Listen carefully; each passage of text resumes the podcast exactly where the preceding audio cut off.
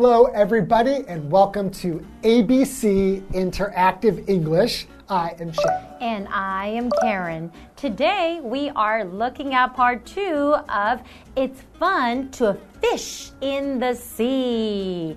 Hmm, well, what do you think? Well, first of all, Yeah. let me ask you Okay. Have you ever gone fishing before? I have been fishing one time. Really? Okay, so just once. Did you enjoy that experience? Well, I did not enjoy it.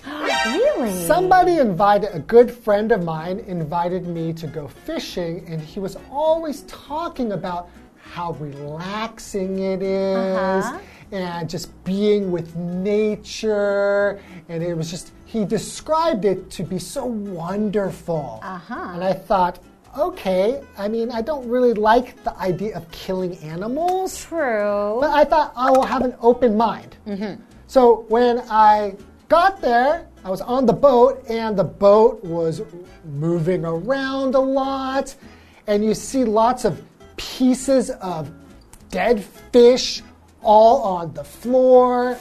And it, the smell did not smell good. Okay. And you know, there I remember there was just people up there and they were smoking and drinking beer on the boat. Where did you go fishing? He took me to go sea fishing. It was deep sea fishing. Okay. And it was horrible. So you never wanted to go fishing again. Yeah, and I didn't catch any fish, and I was happy because I didn't really want to catch a fish because hmm. I didn't want to take the fish out and then have to just let it die. I would feel too bad. That's true. Hmm. Okay, I I guess when you think about it, it is a little bit cruel, right? Yes, so hmm. for me, it's not fun to fish in the sea. But maybe it will be fun for Eric and Ariel. We don't know. So how about let's find out? Okay.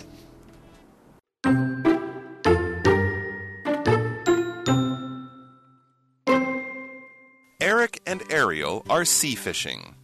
That was a great cast. You got your line really out there. Thanks. I think I'm getting the hang of fishing. Hey, your pole is moving.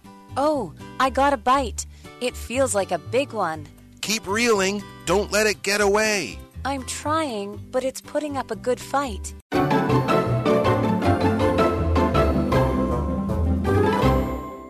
Okay, so it's fun to fish in the sea. And this is part two. That's right, but it's not really fun for Shane. Right, it's fun for some people. That's right. Okay, so if you remember in the first part, we have Eric and Ariel, right? Uh-huh. And they are going to go sea fishing, and Eric is just a beginner. That's right. He's never gone sea fishing before. Mm-hmm. So this is going to be his first time.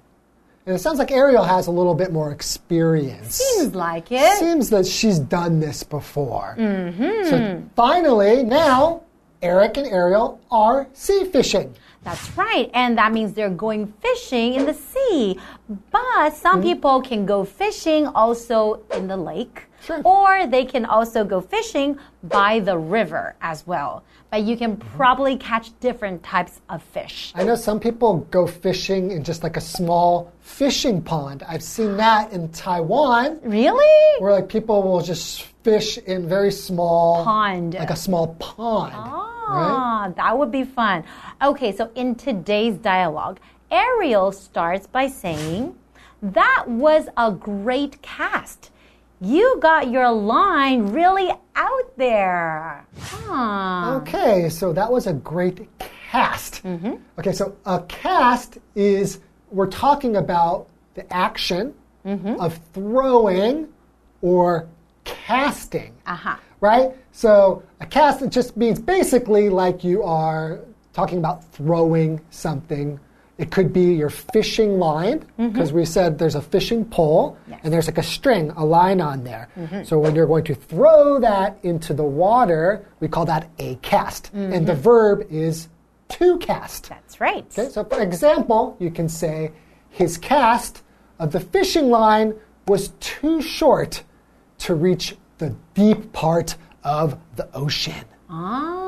Ah, okay. And we also have this vocabulary word here, line, and that is a noun. So a line, basically, right here, we're referring to like a string or a wire attached to a fishing pole. But it can also refer to it as some kind of rope as well. So, for example, put the wet clothes out on the line to dry. Oh, okay. Yeah, so when you hang clothes, Uh-huh. there's like a piece of rope or something that you will hang the clothes on. And we call that a, The fishing, uh, not the fishing line, but the washing line, right, right? a clothes drying line. so That's it's right. the line. Okay, so Eric says, thanks. I think I'm getting the hang of fishing. Hmm, getting the hang of something. Right. What does that mean? If you get the hang of something, Mm-hmm. that means you are getting used to it. You're Mm. starting to learn how to do that thing. Ah, starting to understand how this thing works. Right. So Mm. he continues and says, Hey, your pole is moving. So I think I know what that means. Ooh, you got a fish? You got a so fish? Ariel says, Oh, I got a bite. It feels like a big one. Wait, I have a question. Mm. So what, the fish jumped out and bit her? No. So a bite on the fishing line, that means the fish actually bit maybe on the hook. Oh, because I didn't. Okay, so she didn't get a bite on her. So the fish didn't bite her. Nope. Right? Because bite, to bite is the verb, means to bite. Right? That's right. Um, so it actually bit the maybe the bait, like the worm or something. That's right. And then the hook went through the mouth. Usually that's how it works, right? Okay, what's an example of how to use bite in a sentence? So, for example, you can say a raccoon's bite can give rabies. So, the bite of a raccoon can give you this disease called oh. rabies, which is pretty bad. When a wild animal bites you and you get rabies, you'll be very sick. So you have to be very, very careful, right? Yeah, but probably not from fish bites. Mm, that's Because true. Fish usually don't have teeth. Mm-hmm. Usually, right? Okay, so Ariel got a bite, and what does Eric say now? He says, keep reeling. Don't let it get away. Oh, okay. So keep reeling. We're looking at this verb to reel. Uh-huh. And basically, to reel, you have a reel on the fishing pole. That's like a cylinder thing. Oh, I know, And the- the string the is string. all wrapped That's right. And then you can wind it either to make the string longer or shorter. Mm-hmm. Okay, so it says, keep reeling, don't let it get away. And Ariel says, I'm trying, but it's putting up a good fight. Ah. Okay, so it's putting up a good fight. Mm-hmm. So if you put up a good fight, Mm-hmm. that means that you are going to work very hard or you are going to try to compete or fight right. with something else, like kind of a difficult situation. So, for example, if you and I play tennis and I beat you really bad, Mm-hmm. I can make you feel better and say, it's okay. You put up a good fight. That means I tried my best, right? Right. Hmm, okay. Well, how about let's take a short break and come back and we'll find out what happens to Eric and Ariel. Okay. Wow,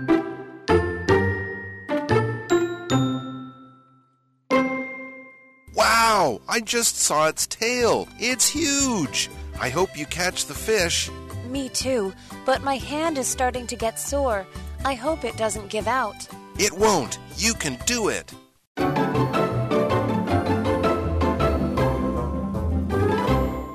Welcome back, everybody. So before the break, Mm-hmm. we were looking at the dialogue between Eric and Ariel. Right. Right? And Ariel got a bite on her fishing pole. So that means she has probably caught something. But I wonder would a mermaid ever use a fishing pole? Because she lives in the water, right? We're, we're not really talking about the mermaid. We're just Oh, using I the name forgot. Ariel. I got confused, but I Part always- of the world. Did they ever show Ariel eating? Did, so mermaid just eat fish. okay. right? I don't know. I really don't know. They can't cook them either because they're in the water. That's a really good question. Maybe we can Google that later. okay, okay, sorry, sorry. So, what does Eric say now? He says, Wow, I just saw its tail. It's Mm. huge.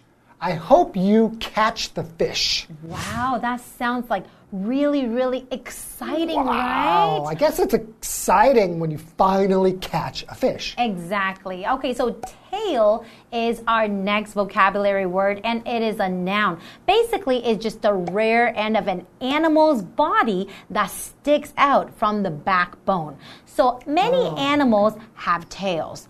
Monkeys have tails, dogs, cats, raccoons. Humans have tailbones. That's right, we have tailbones, but we don't really have tails anymore.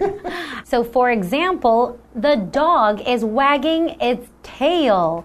Now, when the dog is wagging its tail, that means it's moving it from side to side, kind of shaking it. And we all know that when the dog is wagging its tail, usually means that the dog is quite happy or excited, right? Yeah, I love it when dogs wag their tail. It makes me feel happy and excited too. It's like looking at somebody who is smiling. Totally. Okay. Okay, so Ariel says, Me too, but my hand is starting to get sore. I hope it doesn't give out. Huh. So, what does it mean by to get sore? So, all right. So, if you get sore, so something, if something is sore, that is describing that mm-hmm. something has a lot of pain. And mm. usually, we're talking about muscles. That's right. Right, muscles in your hand, or your arms, legs, sore muscles. Mm-hmm. Right. So, for example, you can say, "My legs feel sore from hiking yesterday." Ah. That often happens when you exercise a lot. Your muscles will get sore. That's right. And it also says that I hope it doesn't give out. What does mm. it mean when I say that? To Okay. give out. If something gives out, mm. that means that it's going to stop working the way that it should. Oh. So mm-hmm. if your hand gives out, that means you can't close your hand anymore. Maybe you can't open it. Maybe it just feels stuck. It's mm-hmm. too tired. Mm-hmm. Right? So she's afraid their hand might give out. Mm-hmm. And Eric says, it won't. You can do it. Okay, so Eric is giving her some encouragement, right? So she can keep going. So she has to put up a good fight. Yeah, but if her hand starts to cramp, mm. right? Choking, like Yes. cramp, then there's nothing you can do because I went hiking before and I hiked all day. Mm-hmm. And at the end, my legs started to cramp. Mm. And I couldn't walk. I had to rest for hours before I could walk again. Mm-hmm. And I had to then walk so slowly down the mountain that it was dark when I got home. Oh no. It was scary. That sounds kind of scary, but it also sounds like a great adventure. Mm-hmm. just like what Eric and Ariel had today. Okay, well, we don't really know what happens next, right? That's for you guys to guess, yeah. and maybe we will have our own guesses, but this is all the time we have for today. Okay. And maybe you guys will have fun fishing one day. And maybe you'll see a mermaid. That's right. And we'll see you guys next time. Bye bye.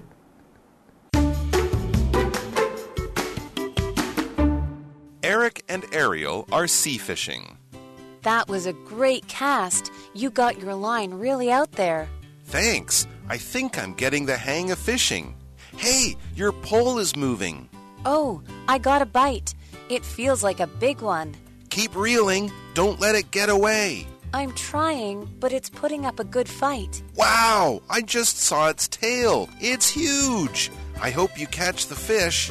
Me too, but my hand is starting to get sore. I hope it doesn't give out. It won't. You can do it.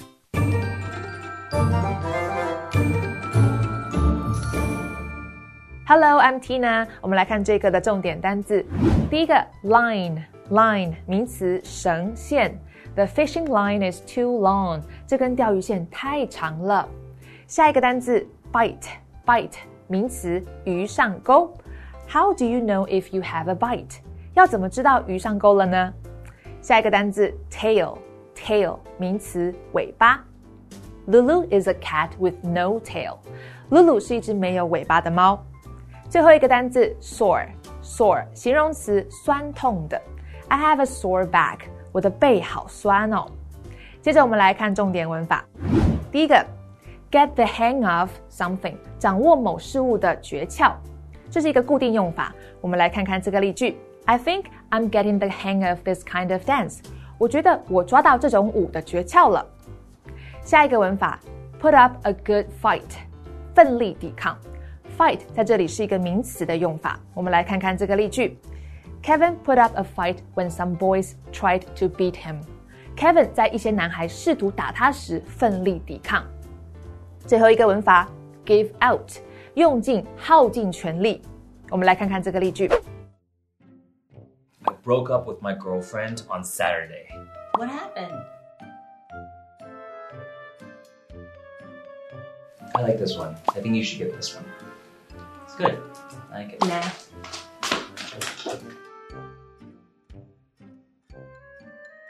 No, I don't think that looks good. Mm-mm. I like it.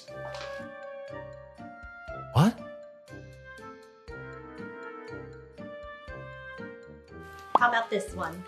Uh, okay, I think this is good. That's a nice color. Yeah. No, I don't want it.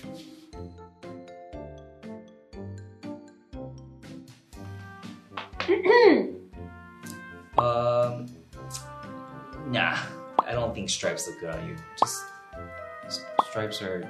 Well, I like it.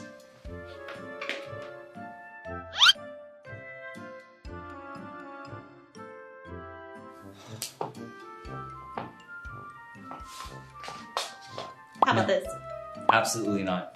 Those teddy bears are ugly. Well, I like it.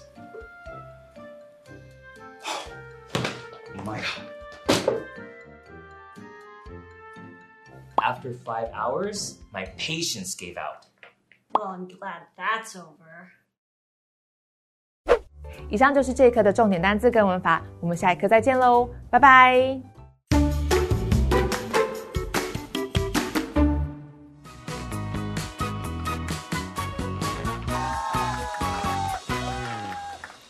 Everybody. I'm Carolyn. And I'm Kiki. And we're playing Guess the Bear. We each have three cards with sentences on them. And in the sentences, a word or phrase has been replaced by the word bear. So we need to guess the bear.